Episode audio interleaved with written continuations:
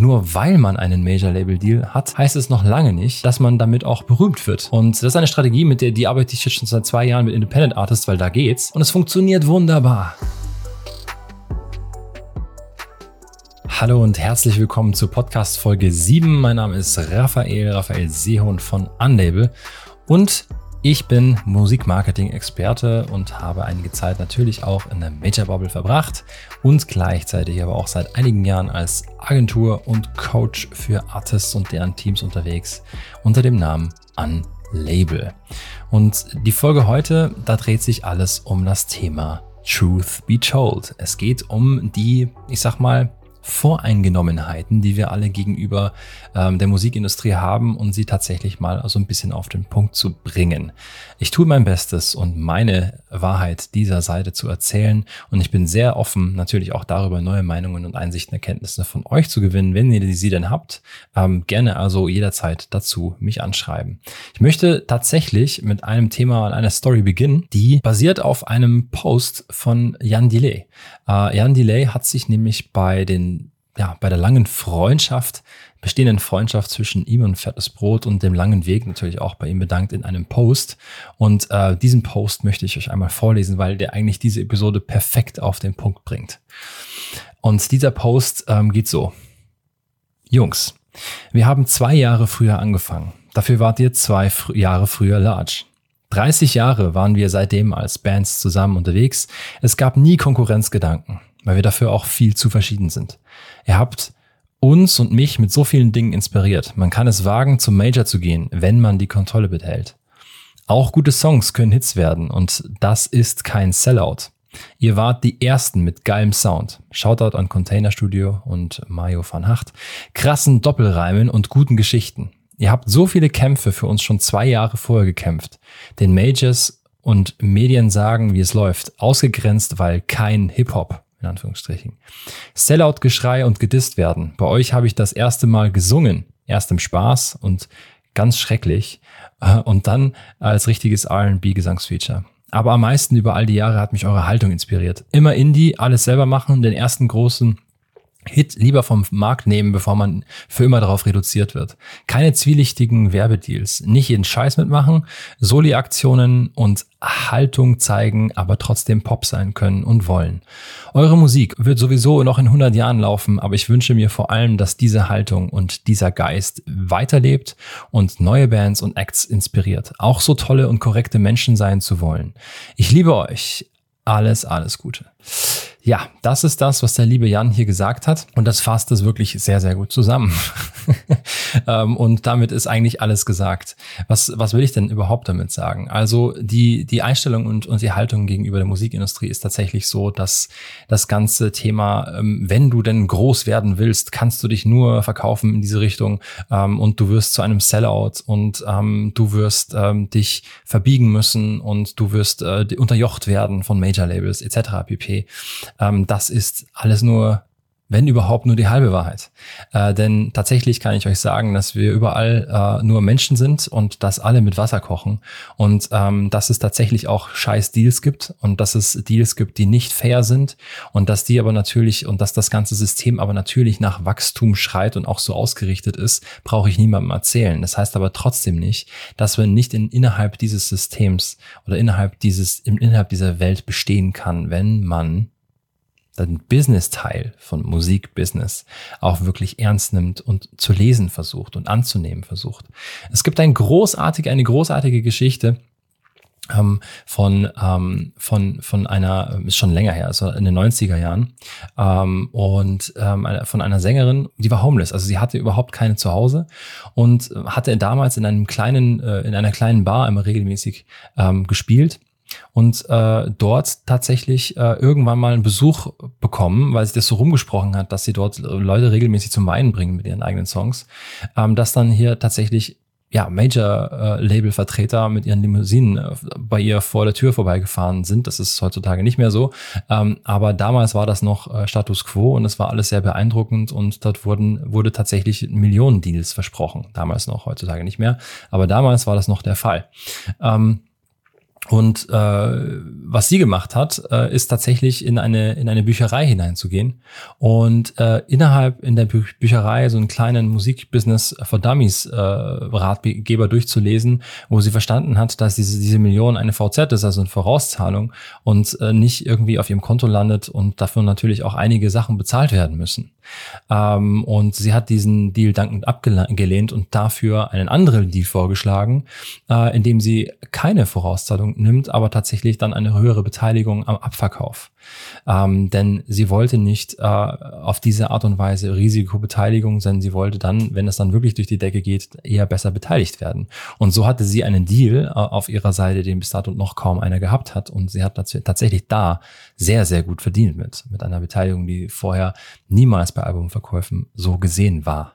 Und ähm, diese Geschichte zeigt halt sehr, sehr gut, dass es nicht gleich bedeutet, dass du jetzt Medienrecht studiert haben musst ähm, und Anwalt werden musst als Künstler oder Künstlerin, bevor du diese Deals eingehen kannst, sondern dass du mit gesundem Menschenverstand und einer gewissen Art von Vorsicht und äh, einem gewissen Art äh, von, von Augenhöhe auch verhandeln kannst und darfst, wenn es um solche Verträge geht.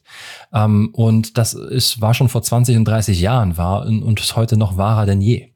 Ähm, gerade weil die, die Vermarktungslast und ähm, die Kreativlast und die, ich sag mal, das dass der große Hebel heutzutage eigentlich hauptsächlich in den Händen der Künstler und deren Teams liegt und deren unmittelbaren Teams. Ähm, und deswegen muss das Ganze auf diese Art und Weise gesehen und äh, umgedacht werden. Und nur weil man einen Major-Label-Deal hat, heißt es noch lange nicht, äh, dass man damit auch berühmt wird. Ne? Also es gibt so, eine Daumenregel, ähm, ein, äh, einer von zehn füttert alle anderen neuen Künstler sozusagen ähm, beim Major durch, weil einer durch die Decke geht und die anderen neun nicht oder nur so halb gebreakt sind. Ähm, und das muss nicht immer wahr sein, aber das zeigt so ungefähr, was man sich so sagt.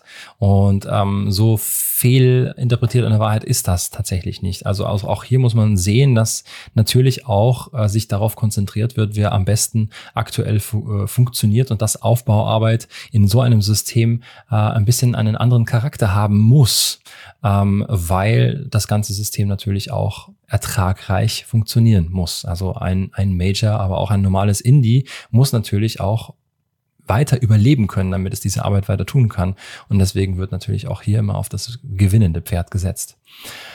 Und damit man da nicht in einen, in einen Strudel gerät, dass man da jetzt, ähm, wenn, wenn man nicht zu den gewinnenden Pferden gerade am Anfang gehört, ähm, ja, stunk machen muss, weil man irgendwie zum Beispiel äh, mehr Arbeits, äh, mehr Ergebnisse er erwartet und mehr Arbeitsaufwand und mehr Planung und mehr Betreuung erwartet, ähm, dann muss man tatsächlich eben erstens den Vertrag so ähm, ähm, aufstellen, dass man natürlich auch die Vorteile zum Beispiel von einem Major oder von einem Label-Deal ähm, tatsächlich auch äh, für sich definiert und die Erwartungen und die Leistungen klar definiert ähm, und das vertraglich zu fixieren und ähm, aber auch, wie soll man sagen, aber auch tatsächlich er, die Erwartungshaltung so zurückschrauben bei Dingen, die das Label für einen auch gar nicht umsetzen kann.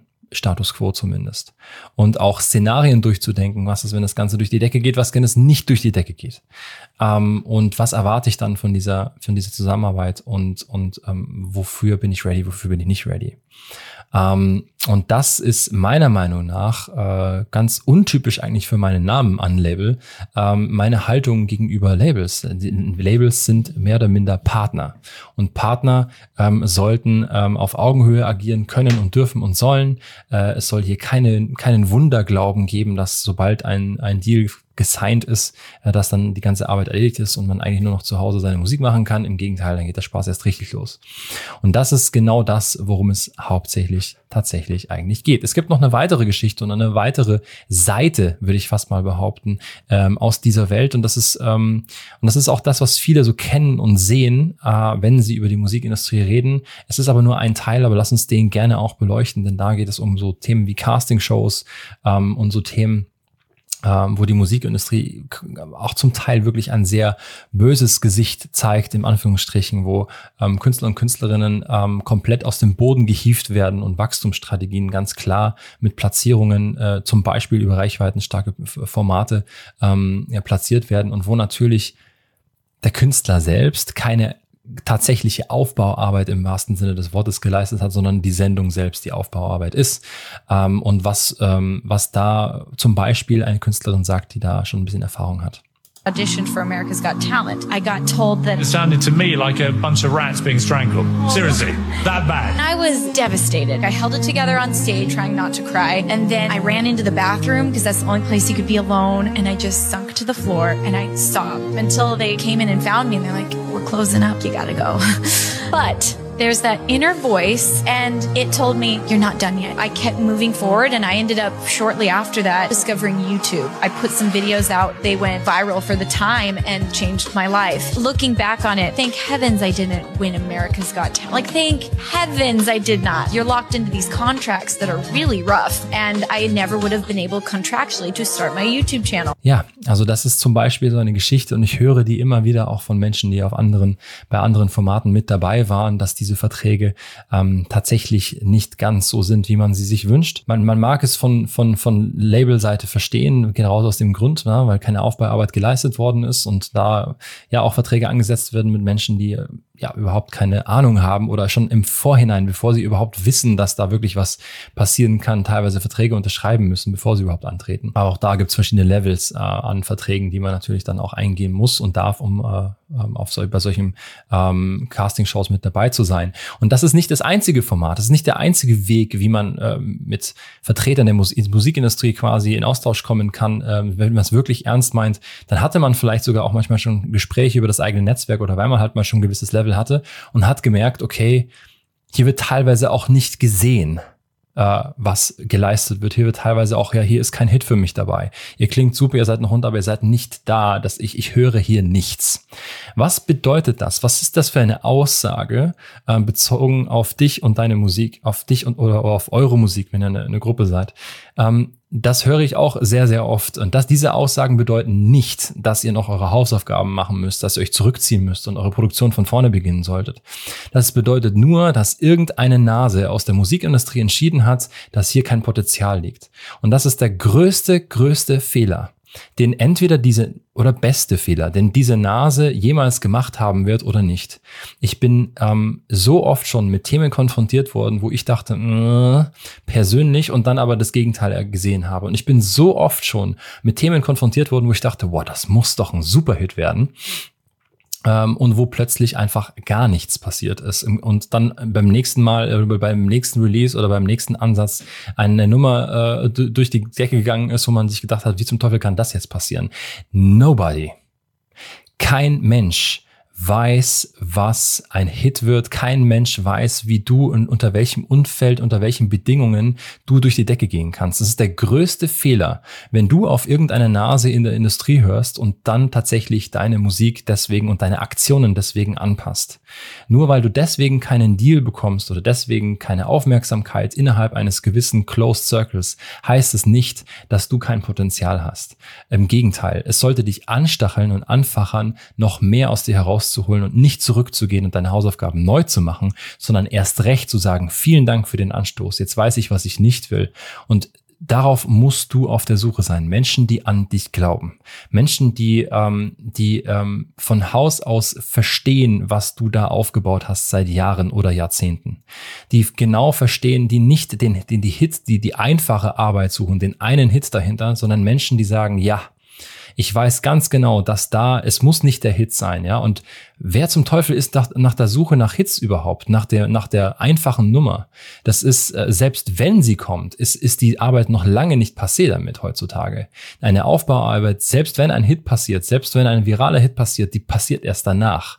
Ähm, und, ähm, äh, und was man daraus macht, das macht das Ganze erst langfristig ähm, interessant und zu einer Zusammenarbeit, vielleicht sogar zwischen Label und Künstler, die erst dann interessant ist. Also warum zum Teufel sich darauf verlassen und ich verstehe auch nicht, warum manche Industrievertreter noch immer noch so denken und sehen. Ähm, es geht hier um einen Gesamtkontext und Konzept. Es gibt diese Hitnummern auf diese Art und Weise sind schwer predictable. Ähm, und es gibt Strategien, wie man zum Beispiel ein, ein, ein Repertoire, das noch nicht veröffentlicht worden ist, auch wirklich gegentesten kann. Und zwar nicht bei irgendwelchen Industrienasen, sorry, ich sage das sehr oft, ähm, sondern tatsächlich da, wo es zählt. Und zwar bei den Hörern. Ähm, und ich weiß auch aus, äh, aus eigener Erfahrung, dass das manchmal nicht geht, aus vertraglichen Gegebenheiten, zum Beispiel in einem Major-Label-Kontext. Ne? Da geht es um so Sachen wie Content-Parität etc. pp. Das heißt, dass man ähm, teilweise einfach auch nicht im Vorhinein mit solchen Songs rausgehen darf. Aber what the fuck, eigentlich sollte man das ändern, damit man quasi Blindstudien machen kann, damit man Songs antesten kann im Markt. Und das ist eine Strategie, mit der die arbeite ich jetzt schon seit zwei Jahren mit Independent Artists, weil da geht's. Und es funktioniert wunderbar. Es ist so einfach, wirklich seine einzelnen Songs mal zu testen und seinen eigenen Aufschwung mal zu testen und herauszufinden, was in meiner DNA funktioniert am Markt beim Hörer am besten. Und das ist für mich äh, ein Zeichen dafür, dass die Industrie immer noch nicht in der heutigen Zeit angekommen ist, dass die Industrie bei manchen, in manchen Aspekten wirklich sehr, sehr weit hinten dran ist und immer noch sagt und immer noch auch so denkt, oh, ähm, ich habe die Weisheit mit Löffeln gefressen, ähm, gerade bezogen auf Musik und bezogen auf den Markt, ich weiß, wie der Hase läuft. Das ist der größte Fehler, den die Industrie und jeder Mensch innerhalb der Industrie jeder, jemals machen kann. Weil ich denke nicht so, ähm, äh, und, und ich denke nicht, dass jeder, der wirklich was auf sich hält und der wirklich auch Projekte begleitet hat, die ähm, Erfolg hatten, jemals so denken sollte. Äh, oder im besten Fall ähm, gar nicht den Ansatz hatte, erst überhaupt so zu denken. Ähm, es ist kein Guessing Game, es ist eine, eine, eine, eine, eine Arbeit, die sich lohnt, eine Arbeit, die man teilweise berechnen kann, eine Arbeit, die ähm, ein Kern, der in sich rund sein muss, der äh, in ein Umfeld fällt, das genau für diesen Kern gedacht ist, also tatsächlich Vergleichs wie eine Samen, ein Samenkorn von einem Walnussbaum. Wenn du den irgendwo äh, in, der, in der Südsahara irgendwie reinfallen lässt, dann funktioniert da nichts, wenn da einmal ein Regenguss drüber kommt. Sondern der braucht das Umfeld, das richtige Umfeld dafür. Das heißt, hier muss äh, die DNA zum Umfeld passen und hier muss wie auf Arsch und Eimer passen. Und selbst dann ist nicht klar, ob das jetzt diesen Sommer kommt oder später oder wann die Keimzeit genau ist.